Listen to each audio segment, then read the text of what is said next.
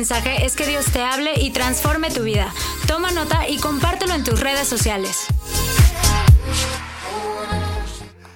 Si se puede, podríamos ponernos todos de pie.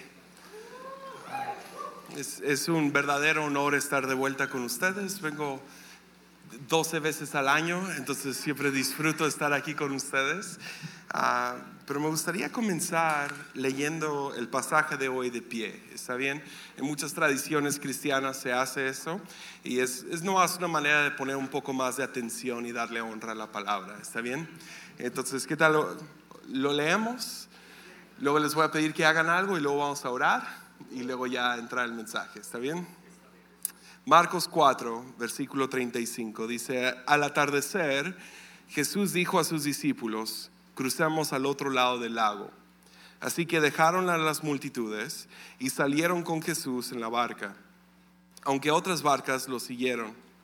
Pronto se desató una tormenta feroz y, las, y olas violentas entraban en la barca, lo cual, la cual empezó a llenarse de agua.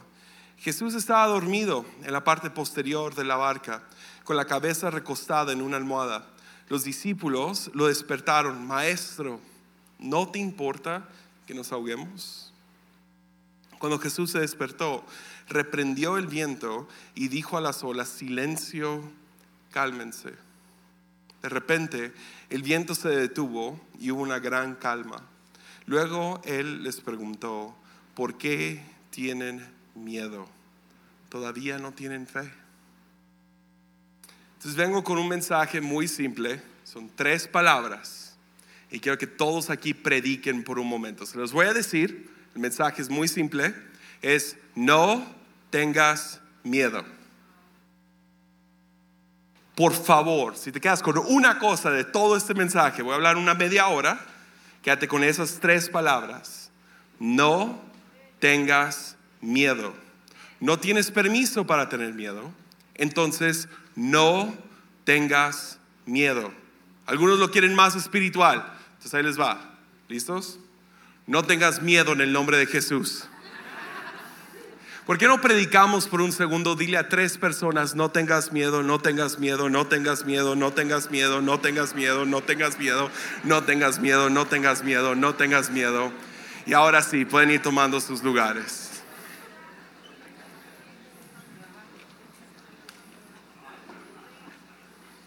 Pueden ir sentándose. Entonces el contexto se encuentra en que Jesús ha estado predicando todo el día, está cansado. Uh, si te ha tocado predicar todo el día, sabes que necesitas un clamato espiritual el próximo día por la cruda que te pega. Es algo cansado y me imagino que en aquel entonces, pues sin sonido y sin techo y aire acondicionado y sillas aconjo, acoginadas, casi dijo una grosería y uh, alcolchonadas, eso sería, yeah. ok, uh, me imagino que era mucho más difícil, ¿no? Entonces eh, Jesús está cansado y dice, ¿saben qué? Quiero tomar el atajo, cruzamos el lago. Ah, son, son, varias horas de caminata alrededor, pero son unos 45 minutos, una hora si cruzamos en barco.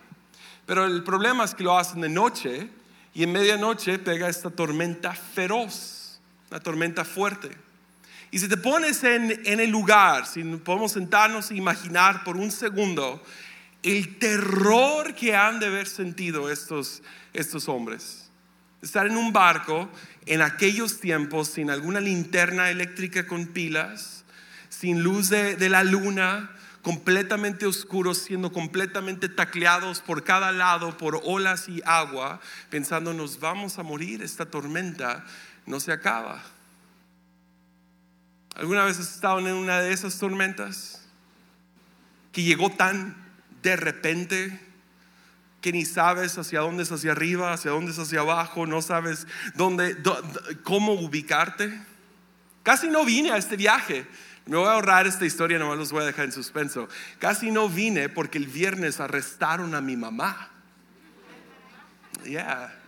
Fue una de esas tormentas. No, recibí la llamada, yo pensé, ah, la tienen detenida o lo que sea, ah, alguna confusión. No, llegué, había cinco patrullas, 20 policías estatales, mi mamá y mis esposas, porque tres niñas de nuestra casa hogar robaron 120 pesos de plastiquitos de la bodega ahorrera. Ya está libre, gloria a Dios. ¿Se imaginan esos momentos que recibes la llamada y ves a tu mamá? Ya es... Entonces reciben esto, este susto, y van con Jesús y le hacen la siguiente pregunta, de lo cual yo creo que si, que si somos honestos, si cada uno de nosotros podemos ser honestos y genuinos por un momento, todos nos hemos hecho la misma pregunta, o le hemos hecho esta pregunta a Dios. Llegan con Jesús y le preguntan, ¿qué no te importa que nos ahoguemos? Señor, ¿no te importa la situación en la que me encuentro? Hay algo acerca de madurar en tu fe, madurar en tu relación con Cristo, que te vas dando cuenta que a veces son en esos momentos que sientes más la ausencia de Dios que son en las tormentas, en, un desierto, en, en medio del fuego, que dices, ¿dónde está Dios? ¿Por qué no me contesta? ¿Por qué es indiferente hacia mí? ¿Por qué, no, ¿Por qué no me habla más claro que nunca? ¿Por qué no abre las nubes y, y desciende una voz sobre mi vida? Pero entonces me identifico con los discípulos en este momento, que no te importa nuestra situación. Jesús, como leímos, se levanta inmediatamente. Milagro todo el mundo queda sorprendido. ¿Quién es este que, que aún el viento y las olas lo obedecen? Porque este es nuestro Dios, ¿no? Sin embargo, Jesús se la regresa a ellos y les hace esa pregunta. ¿Por qué tienen miedo? ¿Aún no tienes fe? Qué loco esa relación entre fe y temor, ¿no? Porque sí son extraordinariamente similares. Aunque son polos opuestos, es como blanco y negro, son, están de un lado al otro del, espectro, pero son similares en una cosa. Los dos son cómo discernimos o cómo es como, como, como vemos, cómo, cómo percibimos nuestras vidas. Eh, una, que es el temor, percibe una vida con Dios ausente. Dios no está presente, o Dios no le importa, o Dios no está, o Dios no existe, o Dios esto o lo otro. Fe, una vida de fe es una donde percibimos o, vivimos con la confianza de que Dios sí está ahí. Entonces uno tiene que ver con la ausencia, otro tiene que ver con la presencia, pero los dos tienen que ver con la dinámica entre nosotros y Dios en alguna circunstancia. Están ligados porque cada circunstancia es una oportunidad de nosotros responder en fe o en temor. Y lo que Jesús les pregunta de vuelta, y no me lo imagino condenador, me lo imagino como un buen amigo, como, como un padre que se preocupa por su hijo, como otra vez vas a hacer berrinche. Tienes 14 años. No enojado, no, no, no, pero sí un poco frustrado, como, come on. ¿No les he enseñado suficiente? ¿Todavía tienen miedo? ¿Aún no tienen fe? Entonces no tengas miedo. No tengas miedo. Porque ves, somos formados por dos diferentes cosas en nuestras vidas. ¿no? Eh, cada uno de nosotros sí tenemos nuestra... Tú eres formado desde el vientre de tu madre, eso lo creo con todo mi corazón. Yo creo que eres una persona única, con capacidades únicas, con llamado único. Nunca ha habido y nunca va a haber otra persona como tú. ¿ok? Eres único y eres especial, pero al mismo tiempo vamos formándonos en nuestra, en nuestra vida. Y hay dos cosas principales que, van dominando nuestra personalidad y una es nuestra memoria, cómo recordamos el pasado, y el otro es nuestra imaginación, cómo vemos el futuro. Porque el presente siempre es difícil de encontrar. Rara vez vivimos en el presente, rara vez disfrutamos el presente. Casi siempre es algo en retrospectiva o en anticipación. Y esas dos cosas nos van formando. Entonces ese es uno de los deberes principales de cómo iglesias queremos sanar tu memoria, que tú puedas no, no ver tu memoria como evento tras evento al azar, catastrófico y malo, sino que puedas ver la mano divina de Dios en tu vida y por eso cantamos canciones como siempre ha sido bueno Dios y podemos declarar eso sobre nuestra memoria, encontrar cosas si no hubiera sido por tu gracia, si no hubiera sido por tu amor, si no hubiera sido por tu, tu, intervención en mi vida, ¿dónde estaría? Y vamos sanando nuestra memoria, vamos restaurando nuestra historia. Pero al mismo tiempo tenemos que dejar que el Espíritu Santo inunda, inunde nuestra imaginación con esperanza. Que no veamos el, futuro de una manera apocalíptica, de que las cosas siempre van a ir de mal en peor. Que cada vez que las cosas están más o menos bien, nomás estás esperando a ver cuándo se poncha la llanta. Sino poder decir, ok, Señor, lléname de esperanza, apocalíptica, o sea, el futuro, que, que, hay algo bueno en el futuro, que mejores días vienen. Y por eso declaramos cosas, aunque para algunos es cliché, algunos es nomás un, algo que ponemos en un póster o te damos la bienvenida, pero hay, hay otros aquí que con convicción creemos que lo mejor sí está por venir. Entonces por eso tenemos que seguir conquistando nuestra imaginación con la esperanza de que Dios va a hacer algo bueno. Entonces no tengas miedo. Porque es la cosa, si, si no sanamos nuestra memoria vas a vivir con una depresión constante, crónica. Y si no sanamos nuestra imaginación vamos a vivir con ansiedad y temor crónico. Y eso te va deformando como ser humano. Lo veo catastrófico, pastoreando a gente, uh, entre mujeres y hombres y familias y niños. Lo veo con mi hijo, lo veo con mi esposa, lo veo en mi vida. Veo el temor deformando para mal a muchas personas. Y, no sé, ahorita tengo este, este fuego en mi corazón de, nomás agarrar a algunos de ustedes por los oídos y decirte, no tengas miedo, no tengas miedo. Porque esa es la manera que el enemigo nos tumba. O sea, hay, algunos cristianos súper raros, ¿no? Y yo soy uno de ellos, lo confieso. Yo tengo mi aceite de, Israel en mi oficina, que, me imagino que es de oliva del, de, ley de allá, pero, pero ahí tengo mi aceite y lo que sea. Y, a veces podemos creer cosas como, ay, el, el diablo viene para jalarte las patas en la noche para prender la licuadora a las 3 de la mañana. ¿Sí me entiendes? O sea, pensamos como que esa es la manera que el diablo va a llegar o, hoy no, vi una película de terror y ahí está, y verdad, y nos ponemos muy así. Pero si el diablo puede meter temor de tal manera que te distorsiona, donde tú dejas de ser una mamá valiente y ahora eres una madre temerosa, puede destruir a toda tu familia. Entonces lo veo como uno de los principales puntos de ataque. Un pastor cobarde, un padre de familia que, ha perdido los pantalones, eh, uno que vive con ansiedad acerca de cada paso. Ya no toman riesgos, ya no, ya no hay ese, esa fe, ese valor de caminar sobre el agua cristianos débiles y, temerosos, todos acá eh, escondidos y deformados. Si saben que esta es la imagen de Gollum, ah, ¿se acuerdan del Señor de los Anillos? ¿Alguien? ¿Se acuerdan Gollum, Gollum, my precious? ¿Se acuerdan de ese vato? Él era un hobbit. Pero por el temor de perder aquello que era más precioso para él, ¿qué pasó? Se deformó a tal grado que, y se aisló a tal grado que era repugnante. El problema es que muchos cristianos terminan siendo golems.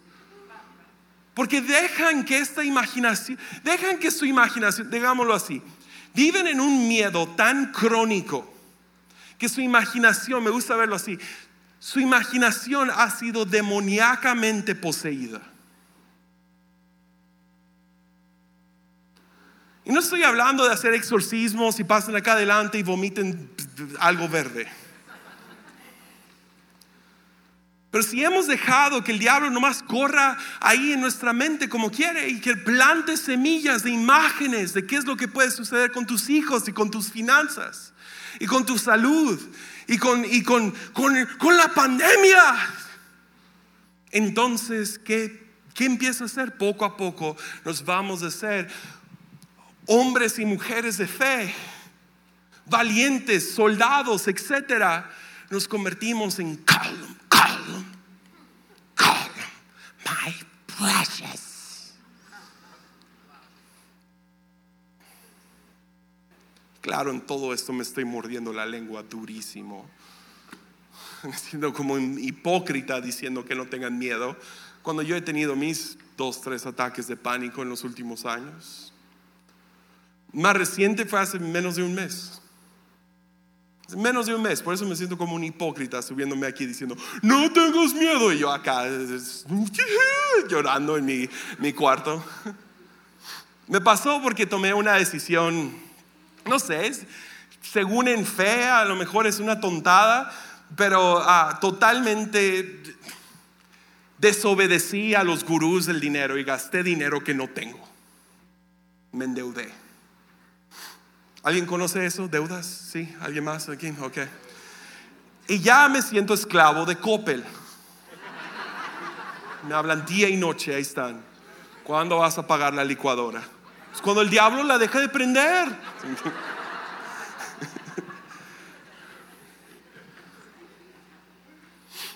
Y me endeudé. Y, ah, por un lado sentí como que, Dios nos está guiando por aquí, entonces gastamos dinero de más y la regamos.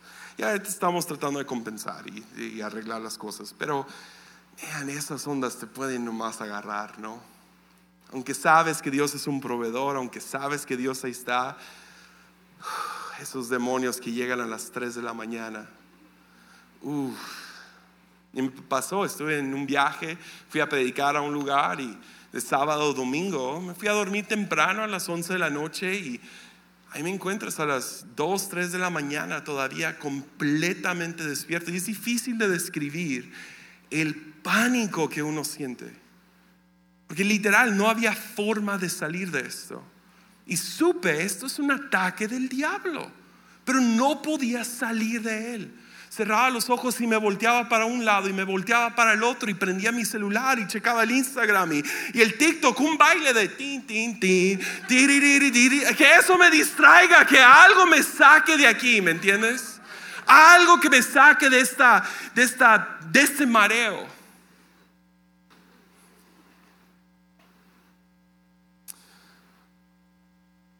Y duré dos, tres de la mañana. ¿Alguien ha tenido una de esas?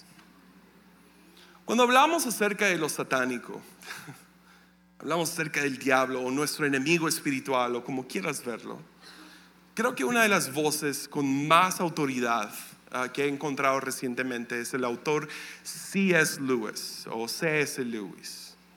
Es el autor de los libros de Narnia, a lo mejor lo conocen por eso, ah, pero es uno de los teólogos, autores más importantes de los últimos 100 años mínimo, a lo mejor de la historia del cristianismo, yo lo tendría ahí, ah, tiene, una, tiene otra como que trilogía, ah, se llama la trilogía del espacio, que son tres novelas también cristianas, similar a lo de Narnia.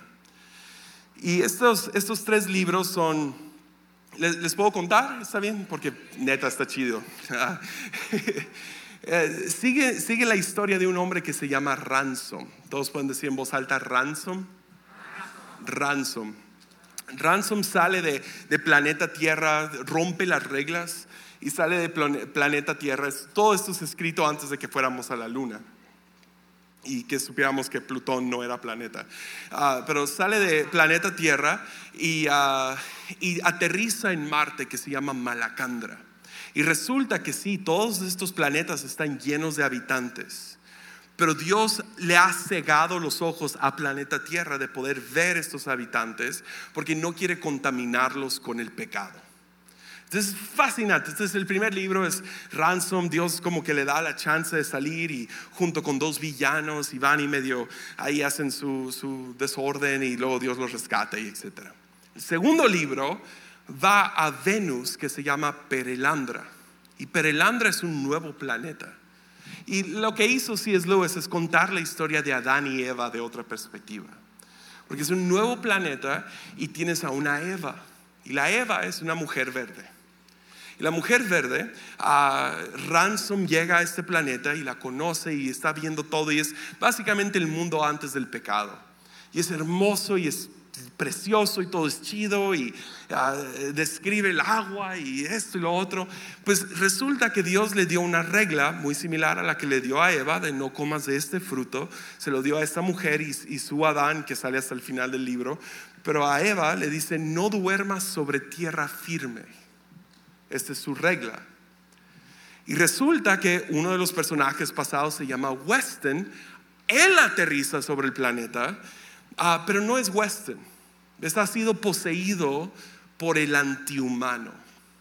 Y el antihumano ha poseído su cuerpo y ahora vive, es, un hombre pálido y lleno de aceite y la piel podrida.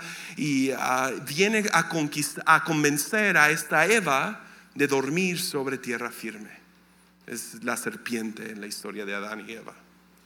Entonces Ransom intercepta vez tras vez tras vez, no, esto no va a pasar, no escuches a este antihumano, aunque venga con los mejores argumentos, no lo escuches, no lo escuches, no lo escuches. Entonces enfada el antihumano, Weston, y voltea con Ransom y ahora decide, ¿sabes qué? Te voy a torturar a ti.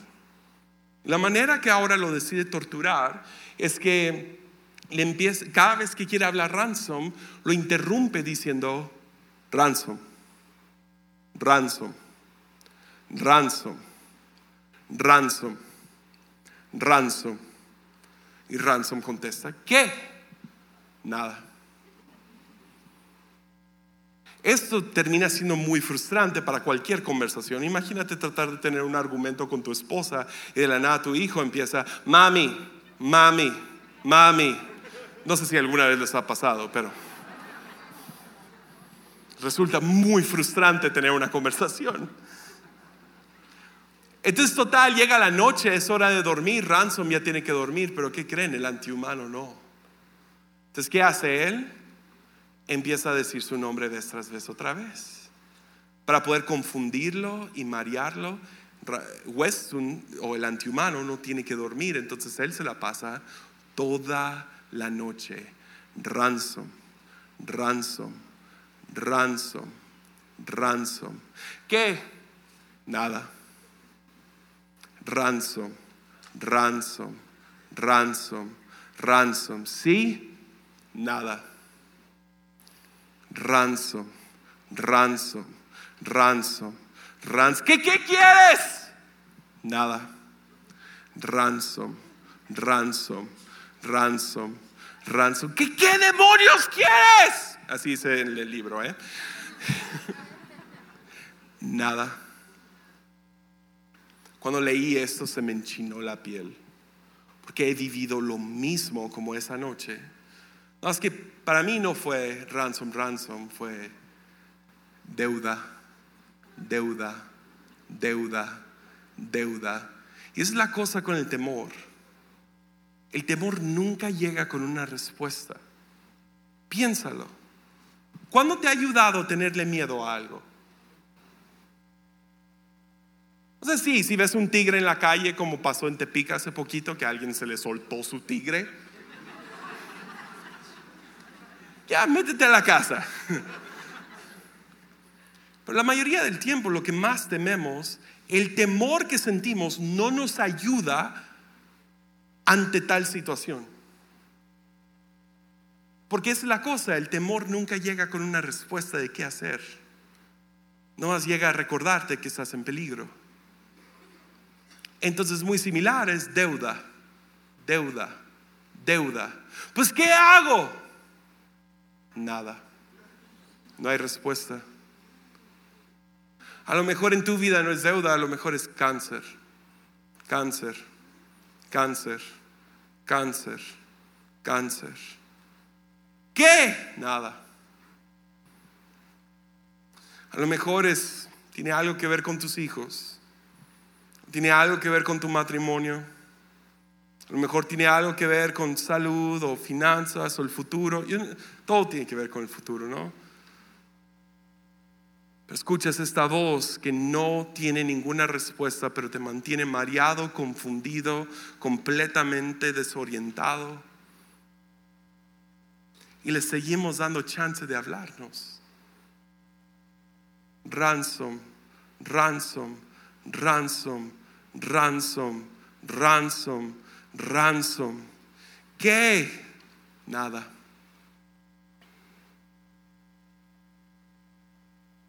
Entonces Jesús nos hace la pregunta y en buena onda escucho como el, la frustración, pero el amor y el cariño también. ¿Todavía tienen miedo? ¿Todavía dejan que esta voz los siga formando? ¿No tienen fe? ¿Aún no tienen fe? Como que una decepción, un quebrantamiento del corazón. Aún no tienes fe.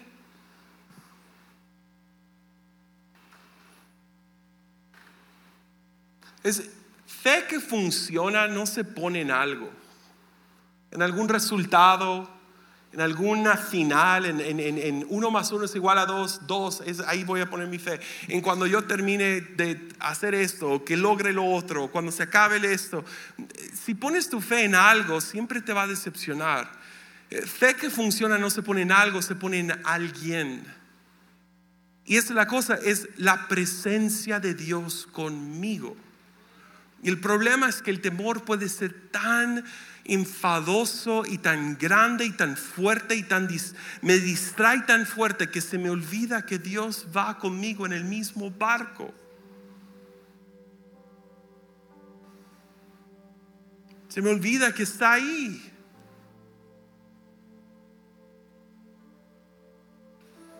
Entonces una vez más, no tengas miedo. Una razón, y es simple lógica, muchos aquí, el temor por la, digamos, circunstancia, por la cosa, en tu vida es más dañido que si esa cosa fuera a sucederte. Para muchos. ¿Por qué me animo a decir esto? Número uno, porque para la mayoría de nuestros temores ni van a suceder y ahí estamos desperdiciando un año, cinco años, diez años, teniéndole miedo a que algo suceda y luego nunca llega. Pero digamos que sí llega. ¿Tú crees que Dios no te va a dar la gracia de pasar por ahí? Y si no lo crees, Estoy seguro que hay testimonio tras testimonio de tragedia tras tragedia, tras dificultad, tras tormenta, tras fuego, tras desierto en este cuarto, que podrían levantar la mano y decir, Dios estuvo conmigo y me dio la fuerza, me dio la gracia. No fue fácil, pero Jesús iba conmigo y eso es lo que me importa. Y nada del temor que sentí me ayudó. Entonces, ¿qué? No tengas miedo. No tengas miedo. Deja que Dios te llene de fe. ¿Cómo? Diciéndote, aquí estoy. Aquí estoy. Pasemos por lo que pasemos. Aquí voy contigo.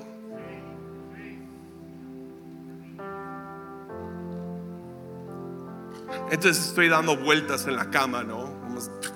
Buscando qué, qué puedo ni sabía qué orar, porque es la cosa, cuando estás ansioso, oras oraciones ansiosas.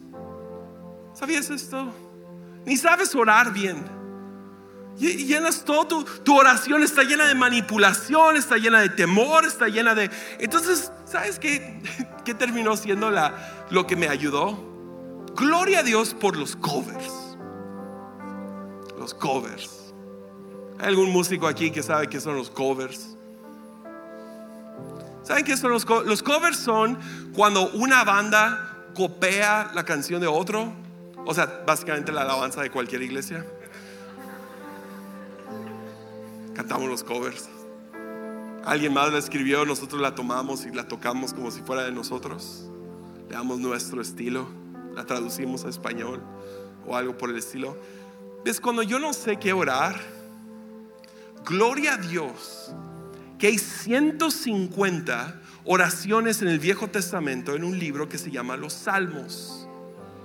Que puedo tomar y cuando yo no sé qué orar, porque estoy demasiado asustado, porque estoy demasiado distraído, porque estoy mareado y confundido y yo no sé para dónde es hacia arriba y para dónde es hacia abajo. Puedo correr y agarrar la fe de alguien más y pedirla prestada por un momento. Entonces en el momento dije, Salmo 23. ¿Cuál es el Salmo 23?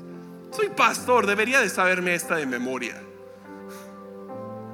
Entonces saco, saco Google, voy a Salmo 23 y aquí lo vamos a tener en pantalla. Y empecé a leerlo. Y lo que quiero hacer ahorita es pues, pues leerlo junto conmigo, puedes cerrar los ojos. Pero lo que me gusta de este, de este capítulo, este salmo en específico, es que está lleno de imagen. Recuerden, estamos tratando de recobrar nuestra imaginación. Decir, no, no, no, mi imaginación no va a ser tomada por el diablo, poseída por el diablo. No, no, no, no, no, no voy a dejar que el enemigo tome mi imaginación. No, no, voy a dejar que el Espíritu Santo inunde mi imaginación.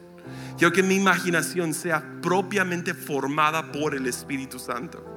Entonces, este, este salmo está lleno de imágenes. Entonces, déjalo leo y busqué un, o sea, otra versión que no todos se saben de memoria. Entonces, no es Reina Valera. Nomás para sacarte de onda por un segundo. Y escucharlo a lo mejor con ojos frescos, oídos frescos. Leerlo con ojos frescos. Pero si quieres cerrar los ojos y nomás tratar de imaginártelo, o si quieres leerlo conmigo, está bien. Yo nomás quiero que Espíritu Santo haz lo que quieras aquí, por favor. Salmo 23, el rey David nos dice lo siguiente, o ora esto. El Señor es mi pastor y tengo todo lo que necesito. Entonces, cuando Coppel viene tocando la puerta, el Señor es mi pastor y tengo todo lo que necesito. Cuando pienso que me falta salud, digo, no, no, no, cállate, Weston, cállate antihumano. Cuando viene ransom, ransom, ransom, ransom, ransom, ransom, no, no, no. El Señor es mi pastor y tengo todo lo que necesito.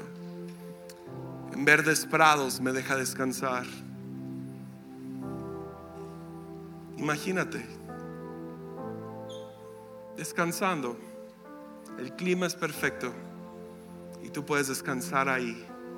El Señor te lleva a ese lugar. Verdes prados me deja descansar, me conduce junto a arroyos tranquilos, porque así quiero que sea mi alma, un arroyo tranquilo, no un, no, un depósito todo turbio y todo agitado y todo todo mal que no puedo ver, nublado, no, arroyos tranquilos, cristalinos, llenos de agua fresca. Él renueva mis fuerzas, me guía por las sendas correctas y así da honra a su nombre. Y aquí es donde cambia, ahí está declarando cosas acerca de Dios, quién es Dios y qué es lo que hace, pero ahora le, le habla directo a Dios y dice, aun cuando yo pase por el valle más oscuro, no temeré, porque tú estás a mi lado. Esta es fe que funciona. Esta es fe que te lleva a caminar sobre el agua. Esta es fe que dices, ok, venga lo que venga, estoy bien. No, no, no, dice, no dice, no temeré porque tú vas a resolver todos mis problemas. No, es porque tú vas a mi lado. Entonces, aunque yo pase por el valle de la sombra de muerte, no voy a temer. No tengas miedo. Tu vara y tu callado me protegen y me confortan. Me preparas un banquete en presencia de ransom, ransom, ransom, ransom, ransom me honras ungiendo mi cabeza con aceite. Mi copa se desborda de bendiciones. Ciertamente tu bondad y tu amor, no la aflicción, no la depresión, no la calamidad, no dificultades, no, tu bondad, tu bondad, la bondad de Dios y su amor inagotable infinito, algo que no puedes partir a la mitad. Me seguirán todos los días de mi vida. No nomás cuando voy el domingo a la iglesia, no, no, todos los días de mi vida. Y en la casa del Señor viviré por siempre. Dejas que eso te ministre, dejas que eso te forme. Es la razón que tenemos que leer los salmos, ¿no? Es la razón que debemos de invitar al Espíritu Santo, por favor, háblame y nomás recordarnos a nosotros mismos, cuando yo no tengo la fe, cuando yo siento que Dios se ha olvidado de mí, que no le importo, que lo que sea, yo puedo tomar un poco de la fe de David y decir, ok, voy a leer, voy, a, voy a orar lo que oró David, voy a creer como creyó David.